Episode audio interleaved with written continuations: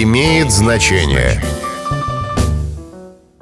Здравствуйте, с вами Михаил Кожухов. Лови момент.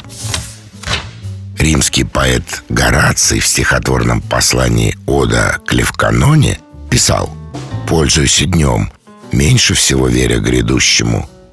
Со временем цитату перефразировали, и до наших дней она уже дошла, как просто «лови момент».